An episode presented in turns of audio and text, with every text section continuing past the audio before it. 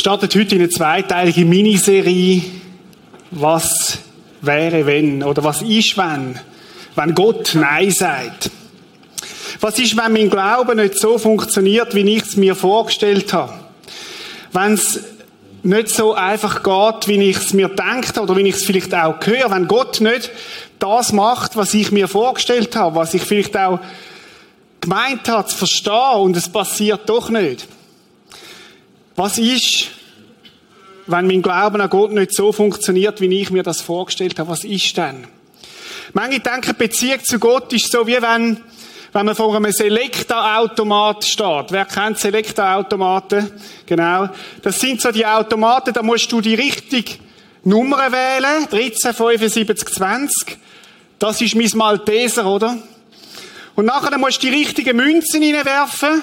Und wenn alles richtig machst, dann kommt unten dein Malteser raus. Wenn alles richtig machst, dann kommt dein Malteser raus und dann macht es so schwupp und es ist alles da, oder? Hopp, hopp. Es ist alles funktioniert. So einfach ist es. Du musst nur richtig drucken.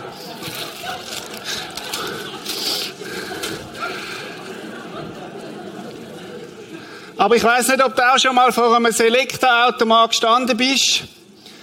Du hast die richtige Nummer eingegeben. Du hast das richtige Geld reingelassen. Aber es ist nichts rausgekommen. Oder du druckst ein Malteser und es kommt ein Kegifrit raus. Ich weiß nicht, ob das auch schon erlebt hast. Meine Erfahrung ist es auf jeden Fall. Oder was mir auch schon passiert ist, du druckst und dann ist genau ausgerechnet dort, was du gedruckt hast. Es ist leer. Oder du druckst und es geht einfach nicht und du schlägst an den Kasten an, aber es kommt nicht ab, es ist irgendwie verklemmt. Und nachher kommt dein Kollege, macht genau das Gleiche, gibt Nummern ein, rührt das Geld rein und bei ihm funktioniert es. Und du fragst dich, was ist eigentlich falsch mit mir? Was läuft eigentlich falsch? Und ich glaube, das ist etwas, wo wir alle, egal aus welchem Hintergrund du kommst, aus welchem Hintergrund du da bist heute Morgen, alle schon erlebt haben. Gott, ich bete um etwas und es passiert nichts. Oder ich bete und es passiert etwas ganz anderes, nicht das, was ich mir gewünscht habe. Gott, wo bist du denn? Gott kümmert sich nicht um mich.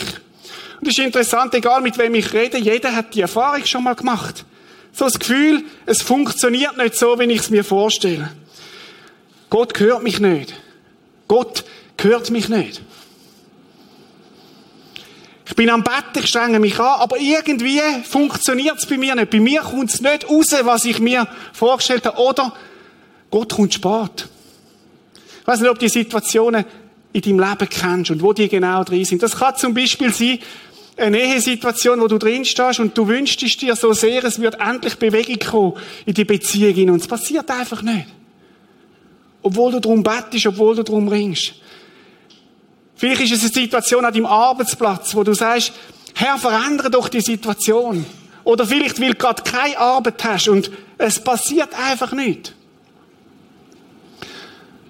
Oder es ist ein körperliches Leiden, wo du darum bettest, dass Gott dich gesund macht, dass Gott dich wiederherstellt. Und es passiert nicht. Gott hört mich nicht. So, so langsam macht sich das so breit in deinem Kopf und in deinem Herz. Gott hört mich nicht. Gott kommt spät. Oder das ist ein psychisches Leiden.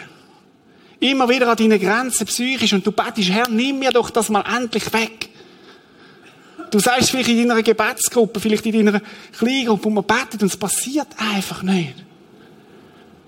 Gott hört mich nicht, er kommt spät. Oder die Situation von Ehepaar, man wünscht sich ein Kind und man betet und es passiert einfach nicht. Und wisst ihr, heute Morgen gehen wir ein bisschen an ein Tabuthema an.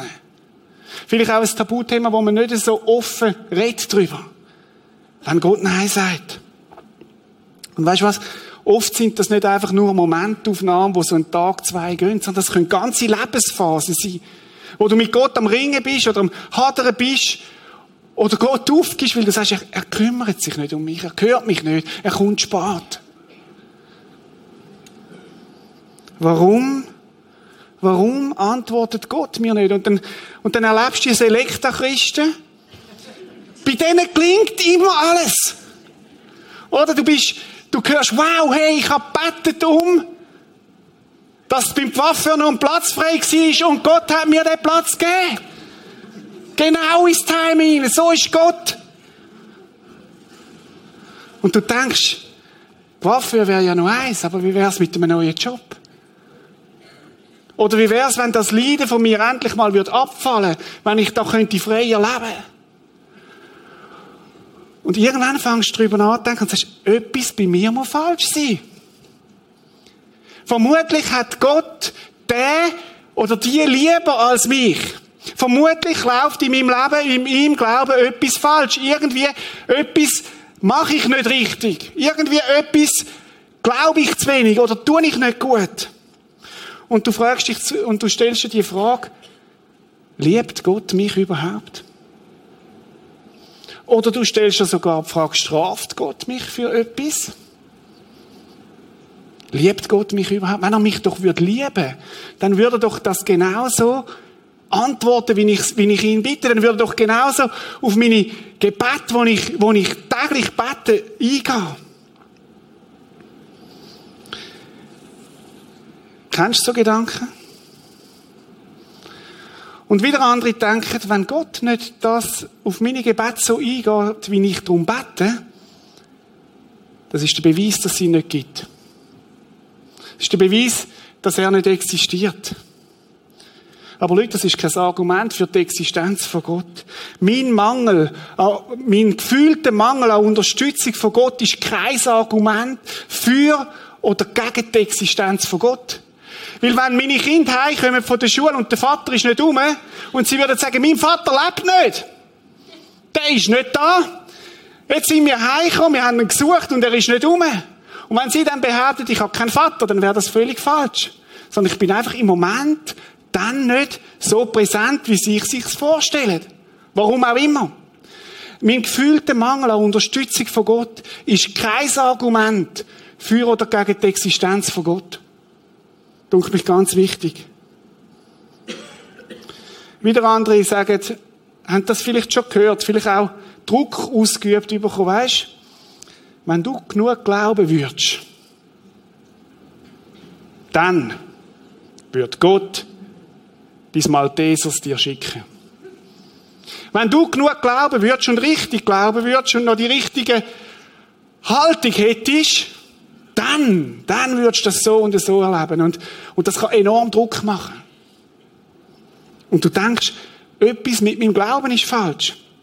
Etwas, etwas mit meinem Glauben stimmt doch nicht, weil sonst würde ich das erleben und du gehst sogar noch wieder. Da gibt es andere, die leben gar nicht mit Gott und die erleben viel mehr und größere Sachen und du denkst, irgendetwas stimmt doch nicht. Kennst du das? Wir werden heute und am nächsten Sonntag zwei Male anschauen, aus der Bibel heraus, wo eins sonnenklar war, dass Gott sie liebt. Wo sonnenklar war, dass, dass Gottes Segen auf ihrem Leben ist. Und trotzdem haben beide erfahren, dass Gott Nein sagt. Oder scheinbar zu spät kommt. Und das scheinbar zu spät kommen oder Nein sagen hat nichts damit zu tun mit ihrem Glauben oder ihrer Beziehung zu Gott oder dass sie etwas falsch machen. Kann für dich vielleicht heute Morgen ganz ein neuer Gedanke sein, im ganzen Glaubensgerüst, wo du sagst immer, ich habe immer gedacht, das ist so kausal. Ich gehe die Münze rein, gebe die Nummer rein und dann tut Gott sondern an Gott. Und jetzt sagt er da vorne plötzlich, hey, das hat vielleicht gar keinen Zusammenhang. Möglicherweise ist alles ganz anders. Und diese Ansicht über das Christsein könnte möglicherweise ins Wanken kommen, weil du plötzlich merkst, oh, ist es vielleicht doch nicht so machbar, wie ich mir das alles vorgestellt habe? Könnte es sein, dass Gott nochmal ganz ein anderer ist, anders reagiert? Ich möchte heute Morgen mit euch in ein Leben hineinschauen von einem Mann, wo Gott extrem stark erlebt hat. Und der Mann ist so bekannt, dass bis heute Kathedralen nach ihm benannt worden sind. Bis heute werden ganze theologische Lehrstätten nach ihm benannt. Sogar der Hauswart von Prisma hat seinen Namen. Paulus, oder? Die Rede ist von Paulus. Früher haben sie Saulus gesagt, später Paulus. Und es gibt wohl keine Person in der Bibel, die so leidenschaftlich unterwegs war wie der Paulus mit Gott. Wo der Paulus zum Glauben kam, hat er zwei, drei Jahre noch ein Training gehabt bei Gott und dann hat er angefangen, jedem, der ihm begegnet ist, hat er gesagt, hey, du musst Jesus Christus kennenlernen. Weil Jesus ist, ist der, der deinem Leben Hoffnung gibt. Jesus ist der, der dich liebt, der für dich gestorben ist. Wenn der Paulus heute Morgen da wäre, würde er dir das genauso sagen. Er würde sagen, richte dein Leben auf Jesus Christus aus. Bei Jesus gibt's Hoffnung, gibt's Chance. Er vergibt dir für all deinen Mist, wo du da hast. Und das heißt, wir fangen nochmal von vorne an. Das ist Jesus. Und das ist die Botschaft, die der Paulus rausgetragen hat, wirklich ein anderer. 20 Jahre unterwegs mit Jesus. Leidenschaftlich. Paulus hat erlebt, dass er ins Gefängnis kam und wieder rausgekommen ist. Er hat erlebt, dass er ausgepeitscht worden ist und Gott hat ihn nicht sterben lassen. Steinigung hat er erlebt. Er hat erlebt, wie er Vergiftungen, Tod oder von, von tödlichen Schlangen äh, bissen worden ist und er hat erlebt, dass er nicht stirbt. Paulus hat Schiffsbruch erlebt und hat erlebt, wie Gott ihn durchtreibt. Paulus ist ein Mann, der extremes erlebt hat mit Gott. 20 Jahre und glaubt, er hat erlebt, wie durch sein Gebet andere geheilt worden sind. Das ist der Paulus. Abenteuer, Abenteuerbruder. Und der Paulus ist ein, dass wir uns richtig verstehen, der Paulus ist ein Christ gewesen, der hat nach dem Motto gelebt, all in. All in. Er hat gesagt, das ist mein Leben, das ist mein Geld, das ist meine Zeit, das sind meine Gaben, ich gebe sie dir an, Gott. Nimm sie du. Brauch sie du zur Verherrlichung von dir. 20 Jahre mit Gott unterwegs. 20 Jahre dient in seinem Leben. Nachdem er etwa drei, vier Jahre mit Gott unterwegs war, hat es ein Problem gegeben in seinem Leben. Das Problem, das beim Paulus nicht einfach so weggegangen ist. Nicht nur ein bisschen ein Problem, sondern ein richtig deftiges. Eine Sache, die ihn nicht mehr in Ruhe lassen hat. Und wisst ihr, was der Paulus gemacht hat? Er hat das gemacht, was jeder von uns tut, wenn er an eine Situation kommt, wo er selber nicht mehr im Griff hat. Er hat betet. Er hat betet und hat Gott bittet, dass er ihm das Problem wegnimmt. Und was macht Gott? Gott sagt nein. Und der Paulus betet nochmal. Herr, nimm mir das weg. Und Gott sagt nein. Und der Paulus betet das dritte Mal. Und Gott sagt nein. Hey, der Paulus ist nicht irgendeiner. Ich meine, das ist, das ist der Bodenpersonalchef von Gott. Wenn einer Zugang hat zu Gott, wenn einer einen direkten Draht hat zu Gott, dann der Paulus. Und Gott sagt ihm Nein. Nein, Paulus. Mal, Gott, gib mir Nein. Gott, gib mir bitte. Nein, sagt Gott. Wisst ihr, wenn wir Predigt jetzt da würden aufhören, wäre das extrem ermutigend. Nein, wirklich. Weil nicht nur am Reto Pelli passiert das. Nicht nur dir, sondern am großen Paulus. Der, der von Gott gebraucht worden ist, der, der mit Gott unterwegs ist, auch er erlebt das. Er, der so ein großes Vorbild war, auch der Paulus erlebt das. Ist das nicht ermutigend? Ich finde das extrem ermutigend. Weil wir oft denken, wenn Gott etwas in meinem Leben nicht tut, so wie ich es mir vorgestellt habe, dann hat das etwas mit mir zu tun. Und Gott sagt nein. Aber, es gibt ein großes Aber.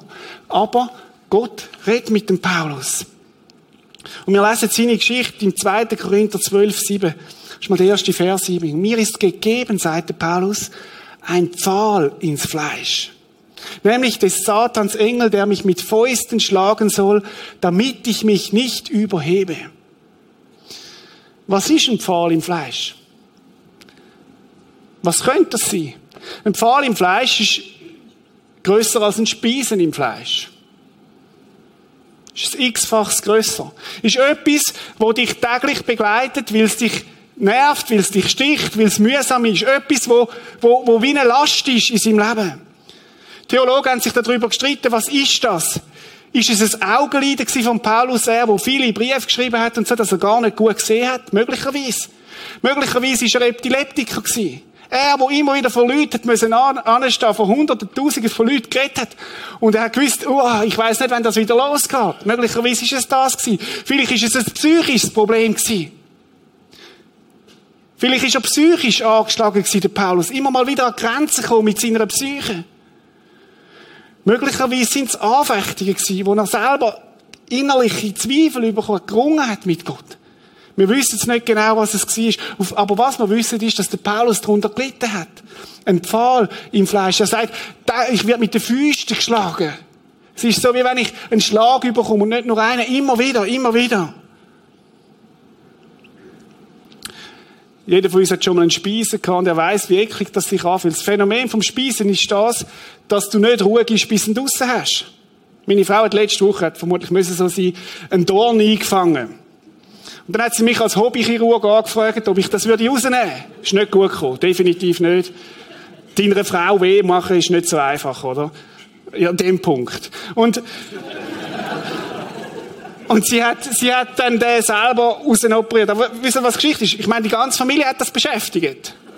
Nachher ist da Issa gekommen, hat es probiert, ist Silo, dann hat einer das Licht heben, dass man es gut sieht und so weiter bis der Dorn draussen ist. Das ist, das ist, das ist die Eigenschaft von einem Dorn. Paulus sagt, ich habe einen Pfahl im Fleisch. Dornen hoch 1000. Und ein Dorn beschäftigt dich täglich. Ein Dorn bringst du nicht einfach so raus. Und was macht der Paulus? Er macht das, was wir alle würden tun. Nächster Vers. Seinetwegen habe ich dreimal zum Herrn gefleht, dass er von mir weiche. Das ist nicht einfach drei, dreimal beten am Feierabend, so vor ins Bett gehen, Herr, nimm mir doch das weg. Sondern Paulus hat gefleht. Drei Phasen in seinem Leben, wo er gesagt hat, Herr, wenn du mir das würdest wegnehmen, dann könnte ich dir doch besser dienen. Wenn du mir das würdest wegnehmen, dann. Wir wissen nicht, ob der Paulus geraucht hat, aber wenn er geraucht hat, hat er gesagt, Herr, ich höre auf rauchen, wenn du mir das wegnimmst. Oder wenn er ein Auto hat, hat er gesagt, Herr, ich fahre nicht mehr schnell, aber nimm mir das weg. Dreimal in seinem Leben. Dreimal gefleht. Dreimal. Und Gott sagt nein. Und Gott sagt nein. Und dann heißt folgendes.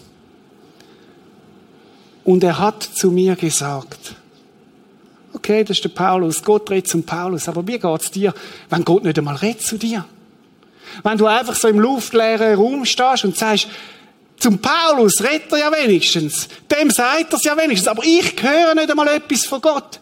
Ich weiß nicht einmal, ich weiß nicht einmal, wo ich dran bin mit dieser ganzen Geschichte. Ich weiß nicht einmal, wie, wie ich soll umgehen damit. Dann lass dir etwas sagen. Ich glaube, was Gott jetzt da zum Paulus sagt, das sagt er auch zu dir.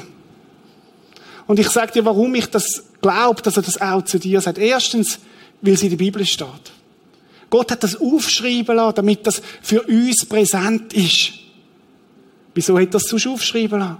Zweitens, weil ich selber immer wieder erlebt habe, was jetzt kommt, auch in meinem eigenen Leben. Das ist meine, wirklich meine Erfahrung, meine Überzeugung. Und das Dritte ist, weil mir Menschen, Dutzende von Menschen, immer wieder das erzählen, dass sie genau das was der Paulus da erlebt hat, in ihrem Leben erleben. Ich habe die mal Gespräche mit Leuten, die ganz in schwierigen Situationen sind. Und wo mir genau das sagen, was jetzt kommt, was der Paulus da erlebt hat. Gott sagt nämlich zum Paulus, lass dir an meiner Gnade genügen. Wow. Paulus, ich sage zwar Nein zu dem, aber ich gebe dir meine Gnade. Ich gebe dir meine Gnade, Paulus. Und die Gnade, die langet. Gnade ist, was ist Gnade? Gnade ist, ich gebe dir zwar nicht genau, warum du bittest, aber Gnade ist, du wirst durchkommen durch das. Gnade ist, du kannst jeden Tag einen Schritt durchschreiten durch das. Ich gebe dir jeden Tag Kraft für das. Gnade kann heißen, ich gebe dir jeden Tag Kraft, wieder zurückzugehen in deine Familie, auch wenn es schwierig ist. Gnade kann heißen, trotzdem Leiden, werde ich mit dir ans Ziel kommen. Gnade kann heißen, du wirst mich nicht verlieren unterwegs. Gnade kann heißen, ich nehme dir die Not nicht weg, aber ich werde dir helfen, mit dieser Not zu leben. Lass dir an meiner Gnade genügen, sagt der Paulus sagt Gott zum Paulus. Und dann geht's weiter. Denn meine Kraft, meine Kraft, Kraft von Gott, ist in den Schwachen mächtig. Wollen wir das? Sind wir doch mal ehrlich. Wir wollen doch das gar nicht. Ich will doch das nicht. Ich will doch nicht, dass Gott in meiner Schwachheit mächtig ist, sondern ich will Gott, dass Gott in meiner Stärke mächtig ist. Ich weiß nicht, wie es dir geht, oder wenn du die Sportler siehst, mich fasziniert das Sportler, die auf dem Triumph von ihrer Karriere sagen, und ich danke Gott, dass er mich dahin geführt hat. Dass ich Goldmedaille gewonnen habe. Ich danke Gott, dass ich Weltmeister geworden bin. KK, einer von meinen liebsten Fußballspieler, oder? I belong to Jesus. Ja, mit Gott bin ich so groß geworden. Hey, das möchte ich auch. Ich möchte an der Spitze stehen und können sagen, Gott hat mich dort hingeführt und ich finde das großartig, dass wir uns richtig verstehen. Ich wünsche mir, wir könnten unser Geschäft zum Fliegen bringen und sagen, Gott hat mich dort hingebracht. Aber weißt du was? Gott möchte auch in deiner Schwäche verherrlicht sein. Und das passt so nicht in unser Bild hinein. Dass ich Gott auch dann verherrlicht wird, wenn ich schwach bin. Gott sagt nicht so, wie du möchtest. Nein, es kann sein, ich bringe deine Karriere vielleicht nicht zum Fliegen. Kann sein. Ich werde dich da vielleicht nicht gesund machen. Ich werde die Situation jetzt nicht einfach lösen. Aber weißt was? Lass dir an meiner Gnade genügen, denn meine Kraft ist in den Schwachen mächtig. Meine Kraft ist in den Schwachen mächtig. Gib mir deine Schwäche und genau da drin wird ich stark sein, wird ich durchleuchten, wie ein, wie ein löchriges Gefäß, wo das Licht durchbricht. Möchten wir das? Ich weiß nicht, ob es dir auch schon so gegangen ist, wie es mir geht. Du siehst irgendwelche Christen, die schwierige Lebenssituationen haben. Etwas ist mit dem Kind nicht gut. Das Kind ist krank in der Ehesituation eine schwierige Situation, beruflich, finanziell eine schwierige Situation. Und sie gehen mit Gott durch das durch. Und du merkst, die haben einen Frieden, der übernatürlich ist. Und du denkst so als erstes, ich könnte das nicht. Ich, das würde mich maßlos überfordern. Aber du schaust die Leute an und denkst, wow, die haben zwar eine ganz schwierige Situation, aber weißt du was? Die haben einen übernatürlichen Frieden von Gott. Und ehrlich gesagt, ich muss euch das ehrlich sagen, wir haben auch unsere Kirche so Leute, es beeindruckt mich extrem. Ist für mich, sind für mich die grössten Vorbilder. Oder Leute, die mit einem Handicap leben und du merkst, die sind nicht verbittert, sondern Gott wirkt gerade durch das Handicap durch. Ich weiß nicht, wie es dir geht. Mir geht es oft so, dass ich denke, wow, die haben irgendwo ihren Pfahl angenommen. Und Gott macht etwas Gutes daraus. Gott zeigt sich in dieser Schwäche. Ich möchte ein paar Sachen zusammenfassend anschauen, die mir wichtig sind an dem Thema. Erstens, wir dürfen Gott bitten, uns unsere Pfähle im Fleisch wegzunehmen. Das ist kein Zeichen von, von Unreife oder von Unglauben oder so. Nein, wir dürfen zu Gott kommen und ihm sagen, Herr, das ist ein Pfahl in meinem Fleisch. Das ist eine Situation, wo ich, wo ich nicht durch mag. Das ist eine Situation, wo ich anstehe. Herr, nimm mir das weg. Löst du die Geschichte. Schenk du uns Kind. Hilf du, dass, dass mein Kind wieder gesund wird, mein Partner wieder, wieder fit wird. Und wisst ihr, oft macht ja Gott das auch. Wir dürfen zu Gott kommen mit unseren Pfählen im Fleisch. Unbedingt. Auch heute Prisma Plus nach dem Gottesdienst da hinten oder im Kino an der Front. Nutzt das. Wir dürfen und sollen zu Gott kommen mit unseren Pferden im Fleisch. Aber Gott kann auch Nein sagen.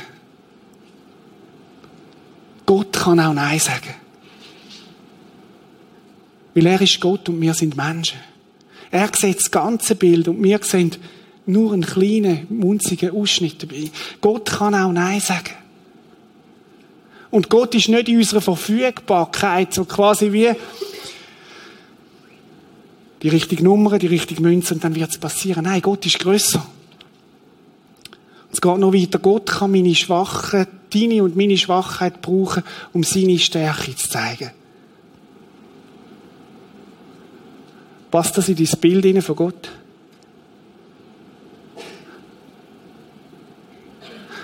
Passt das in das hinein, was du über Gott denkst?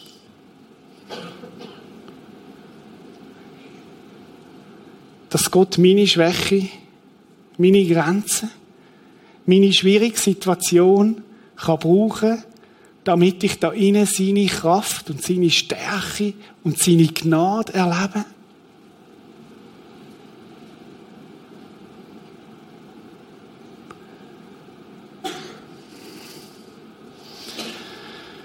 Vielleicht werden gewisse Sachen nicht einfach weggehen, nicht einfach aufhören. Vielleicht werden gewisse Sachen nie wieder sein, wie sie mal gewesen sind. Möglicherweise. Und ganz wichtig, das hat nichts damit zu tun, damit, dass Gott dich nicht liebt. Nochmal. Hey, der Paulus hat immerhin über die Hälfte vom Neuen Testament geschrieben. Das ist ein richtig cooler Typ gewesen. Der hat einen richtigen heißen Draht gehabt zu Gott. Und Gott sagt ihm Nein. Hat Gott ihn nicht geliebt? Klar hat er ihn geliebt. Und wie? Und trotzdem sagt Gott Nein. Also mach nicht den Schluss, wenn es Gott bei dir nicht löst, so wie du dir das vorstellst, dann liebt er mich. Nein, das ist nicht wahr. Das ist eine Lüge. Sondern er hat einen anderen Weg, dir seine Stärke zu zeigen. Er hat einen anderen Weg, dass seine Stärke, seine Gnade in deinem Leben aus, äh, durchbricht. Und das vierte, du kannst seine Kraft in deiner Schwachheit nicht erfahren, wenn du gegen ihn rebellierst.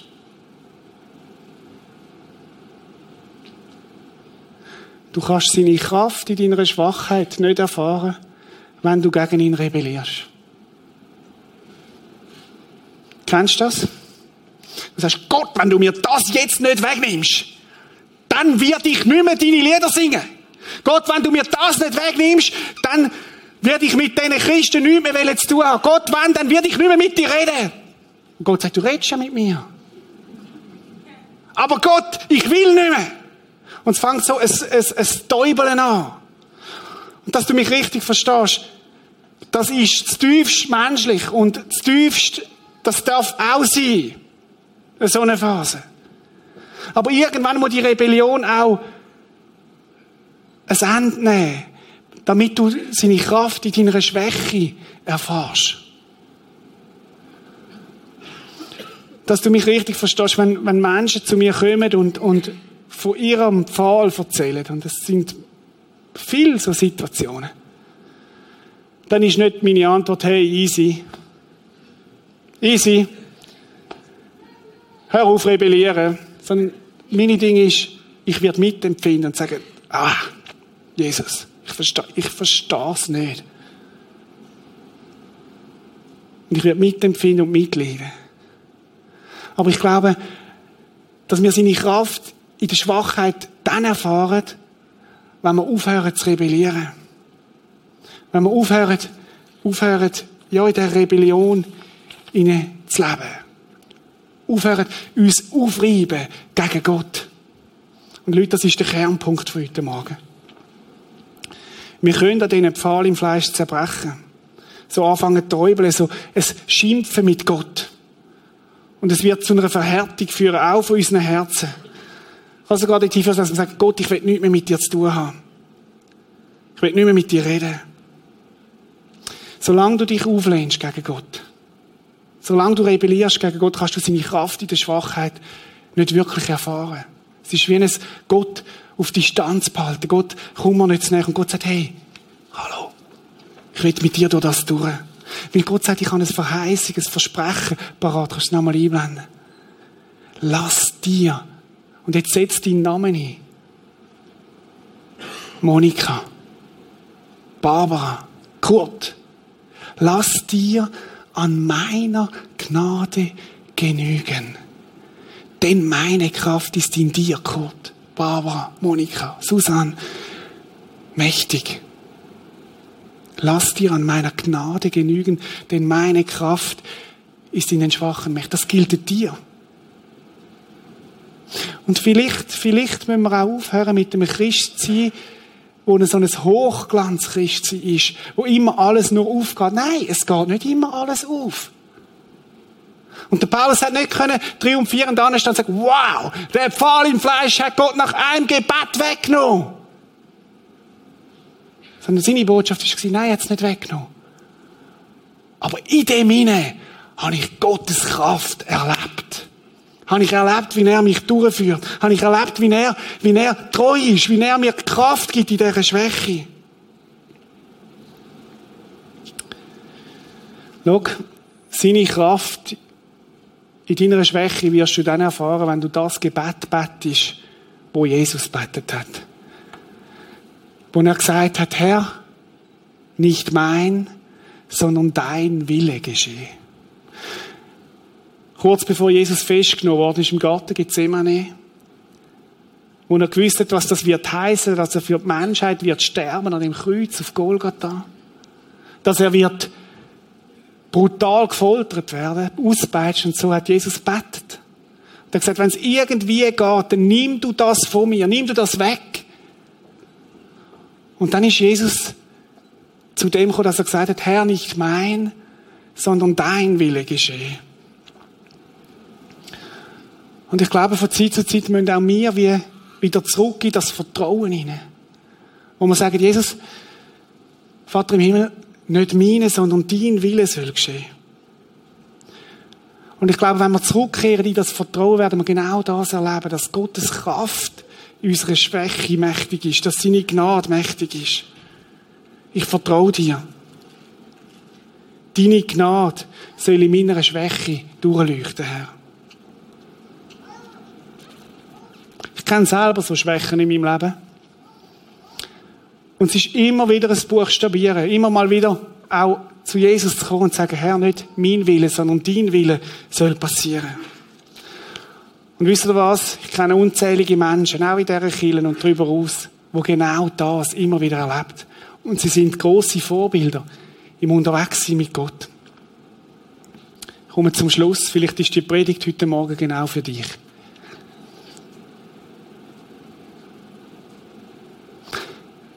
Vielleicht bist du in einer Situation in deinem Leben, wo du dir wünschst, es würde einfach so Klick machen. Wo du dir wünschst, es würde einfach so runtergehen. Und es wäre alles anders. Ich weiß nicht, wie der Pfahl heißt in deinem Leben. Wie der Pfahl heißt in deinem Fleisch. Und du, was immer das auch ist. Und du hast betet und gerungen und Gott hat es nicht weggenommen. Aber dann sagt Gott in deine Situation hinein, lass dir an meiner Gnade genügen. Denn meine Kraft ist in den Schwachen mächtig. Und dann bet doch heute Morgen das Gebet, Herr, nicht mein, sondern dein Wille soll passieren. Weil du bist Gott und ich bin Mensch. Ich möchte eine Zeit haben, wo man jetzt jeder für sich vor Gott ist. Und vielleicht ist es daran, dass du Gott zurückkehrst in das Vertrauen hin und dass du Gott genau das sagst, Herr, nicht mein Wille, sondern dein Wille soll passieren. Nehmen wir unsere Zeit, jeder so, wie er ist vor Gott.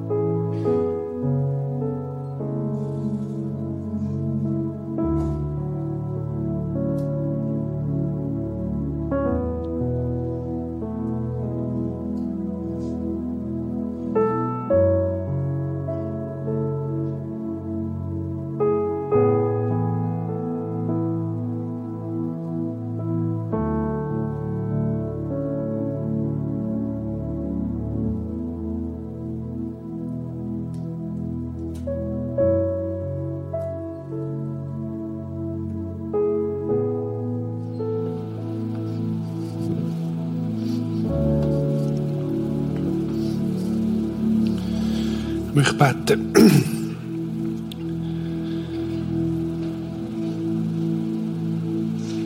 Vater im Himmel, jetzt sind wir vor dir und du weißt um jedes Einzelne da rein. Du kennst uns durch und durch.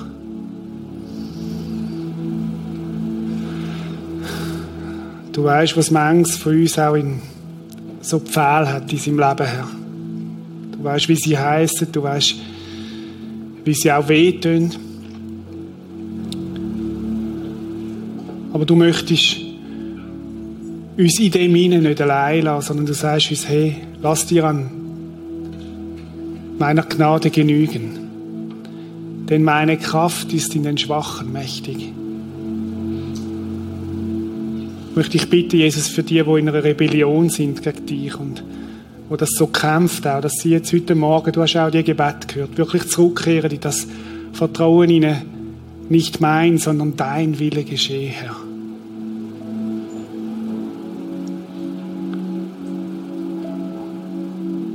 Und Jesus, danke, dass das Wort stimmt und wahr ist, dass du Gnade gibst, dass die langet und dass du durchhilfst. Und das erwarte ich auch, dass du das für jedes tust da Herr. Dass wir in unserer Schwäche deine Kraft dürfen erfahren. Und dass das dich wird verherrlichen, viel, vielleicht noch viel mehr als alle Triumphe in unserem Leben, Herr. Danke, dass du ein guter und gnädiger Gott bist und dass du uns möchtest stärken heute Morgen. Amen.